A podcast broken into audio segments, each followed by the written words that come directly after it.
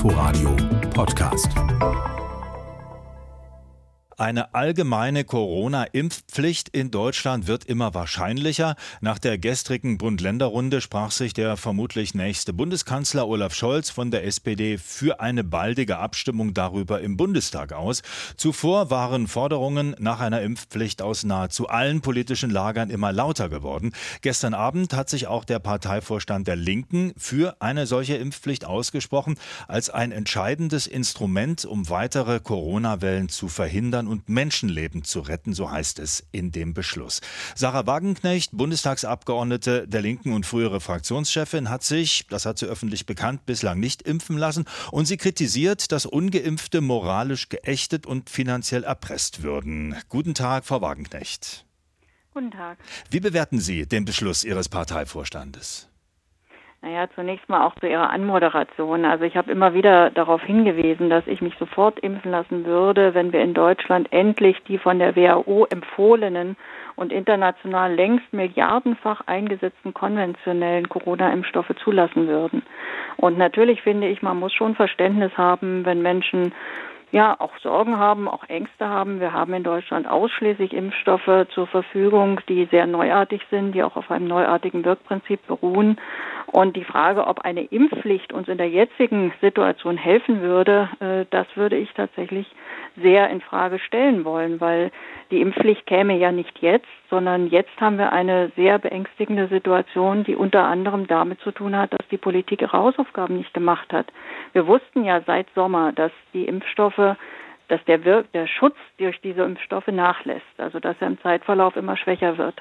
Und ich finde es ein unglaubliches Versagen, dass man nicht alles dafür getan hat, die Risikogruppen, also ältere Menschen vor allem, sehr rechtzeitig mit Boosterimpfungen zu versorgen und dass man auch jetzt, indem man jeden quasi zum Booster auffordert, hat man natürlich gerade für Ältere oft die Situation, dass sie gar nicht an diese Impfungen herankommen, weil man sich ewig anstellen muss irgendwo zum Beispiel. Und ich finde, das machen andere Länder viel besser. In Niederlanden zum Beispiel werden nur Leute über 60 erstmal geboostert. Ich denke, das wäre viel, viel verantwortungsvoller, als jetzt abstrakte Debatten über Impfpflichten zu führen. Gut, Sie sagen, das ist eine abstrakte Debatte. Also auch diejenigen, die für diese Impfpflicht eintreten, sagen, in der vierten Welle hilft das nicht, weil das wird im besten Falle anschließend äh, zu spüren sein. Aber die Frage sollte ja vielleicht dann doch grundsätzlich entschieden werden. Nun hat Olaf Scholz gesagt, das sollte im Bundestag zur Abstimmung kommen und zwar ohne Fraktionszwang. Da könnte sich dann jeder wirklich, ähm, ohne sich mit der eigenen Partei anzulegen, frei entscheiden. Wie finden Sie das? Naja, ich finde, bei so einer Frage darf es auch keinen Fraktionszwang geben. Ich denke, bei uns, bei der Linken wäre das auch selbstverständlich, dass der dann aufgehoben würde. Aber ich glaube, dass wir wirklich aufpassen müssen, jetzt nicht in kopflose Entscheidungen reinzurennen. Also wenn eine Impfpflicht im Februar kommt, ist es ja realistisch so, dass der Impfschutz im nächsten Winter auch schon wieder nachgelassen hat. Und deswegen können wir doch nicht ernsthaft sagen, die Lösung aus der Krise ist jetzt die gesamte Bevölkerung alle sechs Monate zu boostern und zu impfen, sondern wir müssen uns doch darauf konzentrieren, die zu schützen, für die Corona eine besonders gefährliche Krankheit ist. Und das ist eben nicht gleichmäßig. Also ein junger, gesunder 30-Jähriger hat ein viel geringeres Risiko, irgendwann mit Corona auf einer Intensivstation zu landen, als jemand, der über 70 ist und der sogar doppelt geimpft ist, aber dessen Impfung eben jetzt sechs oder sieben Monate zurückliegt. Und diese Unterschiede nicht zu beachten, sondern so zu tun, als sei das für alle gleich und als müssten wir jetzt für alle gleiche Maßnahmen ergreifen, das halte ich wirklich für fahrlässig. Wir müssen die schützen, für die Corona sehr gefährlich ist, die jetzt auch hauptsächlich in den Krankenhäusern liegen. Das sind überwiegend Ältere. Wir sollten da auch tatsächlich werben. Da gibt es immer noch Menschen, die nicht geimpft sind.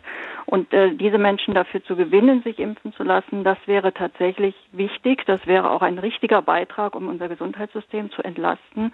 Aber nochmal, der wichtigste Beitrag dafür wäre meines Erachtens, auch Impfstoffe in Deutschland zuzulassen, die eben nicht auf einem genbasierten Wirkprinzip beruhen, sondern auf einem traditionellen. Das würden, glaube ich, viele Menschen würden solchen Impfstoffen mehr vertrauen und würden sich dann auch impfen lassen. Gut, das eine schließt ja vielleicht das andere nicht aus. Mit AstraZeneca gab es ja einen solchen Impfstoff, der hatte dann andere Tücken, wurde deswegen rausgenommen. Aber es gibt ja weitere Impfstoffe. Also diese Diskussion. Nein, nein also AstraZeneca war ein Vektor Impfstoff. Das war kein traditioneller Impfstoff. Also auch das ist ein genbasiertes Verfahren.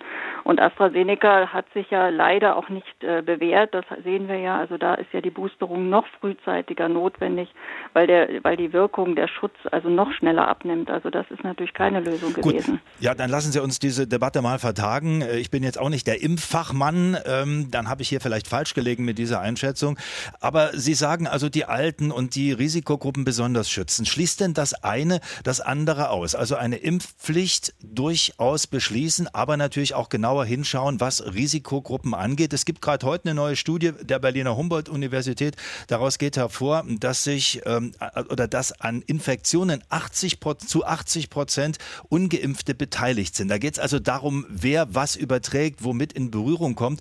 Und am Ende landet dieses verdammte Virus eben auch bei den Alten und besonders Gefährdeten. Aber die Ungeimpften sind eben Multiplikatoren.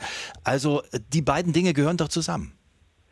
Ja, das ist ja etwas, was man am Anfang immer gedacht hat. Also, dass diejenigen, die geimpft sind, das Virus weniger übertragen als die Ungeimpften. Das ist inzwischen eindeutig widerlegt. Da gibt es viele internationale Studien.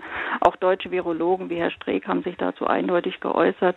Äh, es ist nicht so. Also, wir haben zum Beispiel in Deutschland zwar völlig unterschiedliche Inzidenzen. Das ist richtig bei Geimpften und Ungeimpften. Das hat aber vor allem damit zu tun, dass Geimpfte kaum getestet werden und Ungeimpfte eben sehr viel getestet werden. Aber wir haben in Großbritannien Zahlen auch zu den Inzidenzen der Geimpften und Ungeimpften. Und die haben das versucht repräsentativ zu untersuchen. Und da war die Inzidenz der Geimpften doppelt so hoch in den meisten Altersjahrgängen als bei den Ungeimpften.